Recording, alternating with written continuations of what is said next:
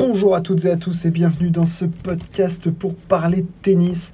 Et on va faire un petit focus sur les tournois de Barcelone et de Belgrade et plus particulièrement sur Carlos Alcaraz et Novak Djokovic parce qu'il y a des enseignements à tirer de ces tournois sur terre battue qui étaient extrêmement importants parce qu'on y retrouvait énormément de protagonistes que l'on bah, retrouvera hein, du côté de Madrid et Rome mais surtout du côté de la porte d'Auteuil pour le grand chelem parisien.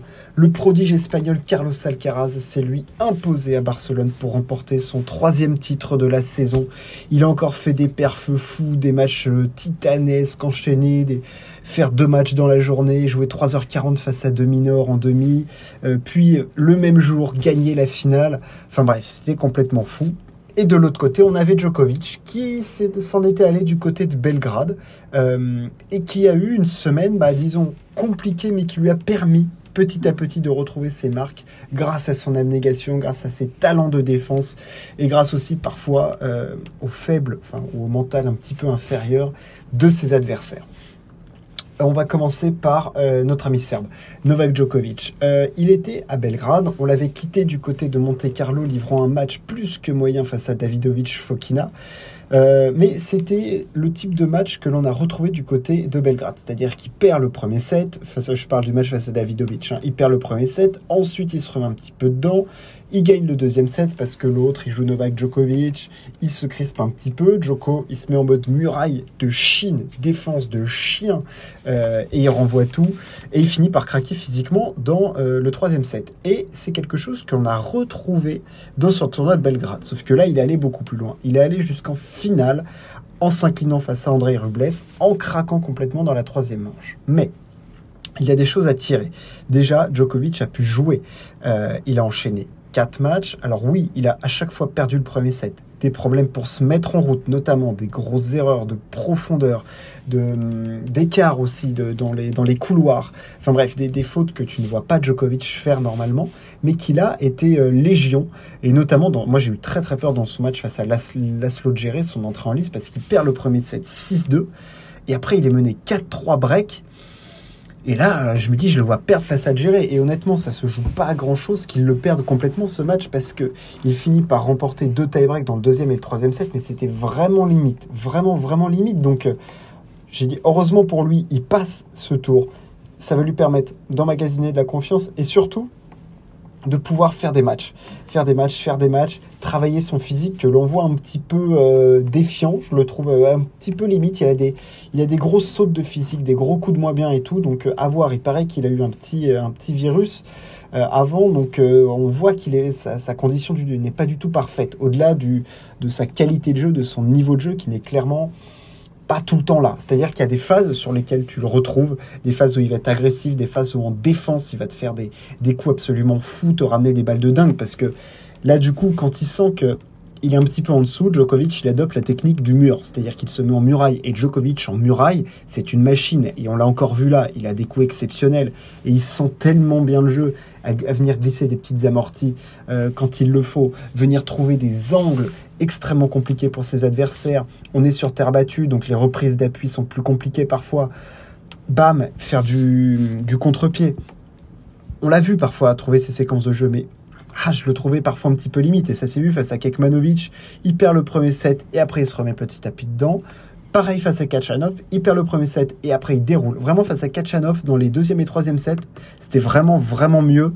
Euh, il y avait vraiment de l'agressivité, de la longueur, euh, le physique était là et tout. Et face à Rublev, euh, face à Rublev c'était un petit peu plus compliqué parce que il prend le premier set, il perd le premier set 6-2 et derrière après c'est il gagne le deuxième au combat. Vraiment, il allait au combat, au fight, euh, mais c'était serré. Hein. il y avait vraiment des jeux de service compliqués. Et dans le troisième set, il a des balles de break d'entrée et après craquage physique complet, plus aucune essence dans le moteur, plus rien. Euh, et il prend une bulle, un 6-0. Euh, on l'a vu, il n'était pas marqué par la défaite. Pour lui, c'est un ATP 250. L'important, il n'est pas là. L'important, il est de jouer. Il avait plutôt le sourire parce qu'il a pu faire des matchs, retrouver un petit peu de rythme et tout. Et l'essentiel, il était plutôt là pour Djokovic que dans le fait d'aller gagner un ATP 250. Mais bon, physiquement, j'ai quand même des petites interrogations sur euh, Novak Djokovic parce qu'il l'a confié, il a eu un petit virus, une petite maladie avant, il n'en a pas dit plus, mais ça a clairement l'air de l'affaiblir parce que euh, Djokovic, logiquement, des matchs de 2h30, euh, c'est pas un souci, c'est pas un problème, il peut en jouer 3 dans la journée. Là, il en jouait dans le troisième set face à Rublev, mais il se fait mais détruire, balader, il n'y a plus rien quoi. Je veux dire, Rublev en deux coups, et Rublev a fait un match très très solide, un très très bon match d'ailleurs d'André Rublev. Franchement, il est resté mentalement très fort pour, voilà, pour pas lâcher dans le troisième set d'entrée et tout quand il était mis sous pression euh, par Novak. Donc euh, ça, c'était vraiment une, très belle perf de la part du Russe. Mais euh, ouais, Novak Djokovic, il y a du mieux, clairement du mieux. Mais c'est encore, c'est encore à parfaire et il a encore des, tournois pour retrouver une condition correcte, hein, bien sûr.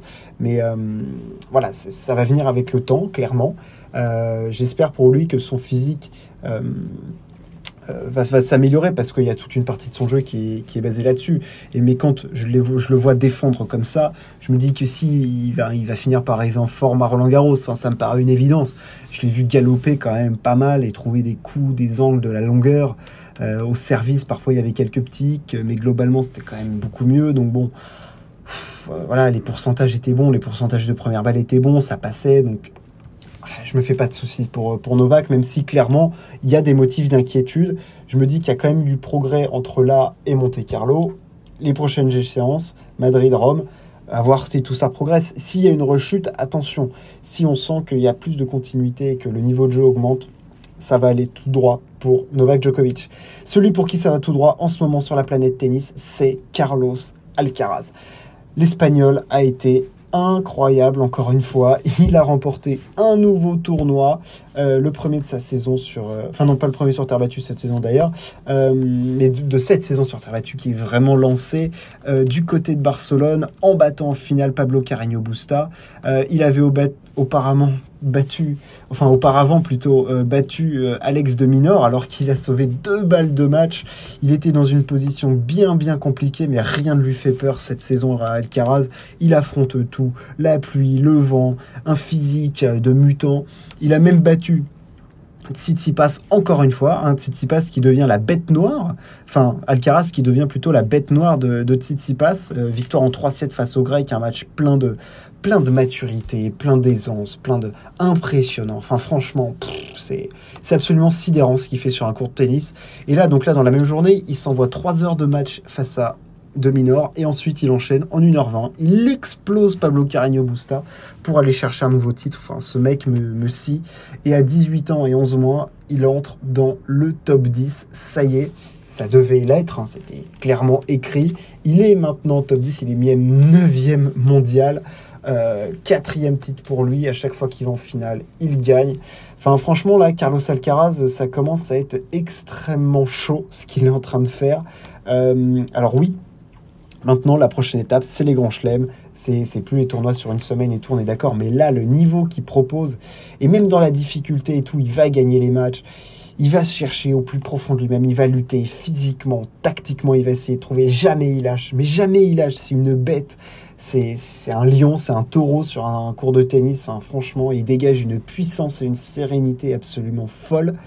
Et euh, voilà, c'était euh, parce que tout n'est pas euh, dans son niveau de jeu, tout n'est pas fantastique. Enfin, je veux dire, face à Alex de Minor, la rencontre, il y en a un peu de partout, quoi. Ça part un peu dans tous les sens, quoi. C'est pas hyper cadré. Il est extrêmement en difficulté sur sa deuxième balle. de Minor l'a vraiment, vraiment emmerdé. De Minor qui n'est pas vraiment un joueur sur terre, donc même quand c'est dur, même quand il n'est pas au top de ce qu'il peut produire, ah, il s'en sort. Et après, dans la même journée, il vient te plier Carreño Busta, il vient te le tordre. Enfin, franchement, euh, Carlos Alcaraz extrêmement solide. Euh, voilà, alors ça serait bien qu'il prenne un petit peu de repos parce qu'il fait qu'enchaîner les tournois depuis, euh, le début. Mais franchement, il propose un niveau de jeu de, très très haute volée, de très très, de très très bonne facture. Et, nul doute qu'on va le voir tout au long de la saison. Et évidemment, sur terre battue, ça va être un morbac parce que avec son physique, ça va être très compliqué de le déborder et de le faire plier euh, dans les longs rallyes parce qu'il va tenir, il va tenir, il va toujours te faire jouer un coup de plus que les autres et c'est ce qu'on a vu là et même je trouve que même mentalement dans la tête des autres il est rentré. Alors je sais que Dominor peut être parfois un petit peu friable mais Dominor le match il a jamais le perdre. Mais Alcaraz maintenant il a cette nouvelle dimension. En fait il a déjà prise cette nouvelle dimension du joueur pas ultime, mais du joueur supérieur, quoi, du mec euh, qui, est, qui a une aura en plus. Et pour le battre, il faut sortir des coups exceptionnels. Il y a un match de mutant. Et, franchement, il n'y en a pas beaucoup qui sont capables de le produire en ce moment, parce que même Tsitsipas, qui jouait très bien dernièrement, eh ben, il s'est fait plier en 3-7. Euh, un de mineur qui joue le plomb il n'arrive pas à le terminer. Enfin, je veux dire, il faut vraiment s'appeler Raphaël Nadal pour battre euh, Carlos Alcaraz en ce moment. Alors oui, il avait perdu d'entrée face à Corda. Ça montre aussi qu'il y a des voilà, il y a des, il y a des moments où c'est un petit peu plus compliqué. Il a eu un match face à Kwon en entrée en lice qui était compliqué. Donc c'est pas une domination qui la complète, mais c'est vraiment une capacité à renverser les matchs et à toujours s'accrocher qui est énorme. On peut pas dire que Carlos Alcaraz déroule clairement, mais on peut clairement dire que les matchs, il va les chercher, et même quand c'est dur, il ne lâche rien, et franchement, c'est du... C'est impressionnant de voir un, gamin de, 18, de, même pas 19 ans, de même pas 20 balais, avoir autant de maturité sur un terrain de tennis, être aussi calme. Franchement, du très très très grand Carlos Alcaraz du côté de Barcelone. Voilà ce qu'on pouvait dire sur Carlos Alcaraz et Novak Djokovic. J'espère que ça vous a plu. N'hésitez pas à partager ou à vous abonner. On se retrouve très très vite. Ciao, à plus.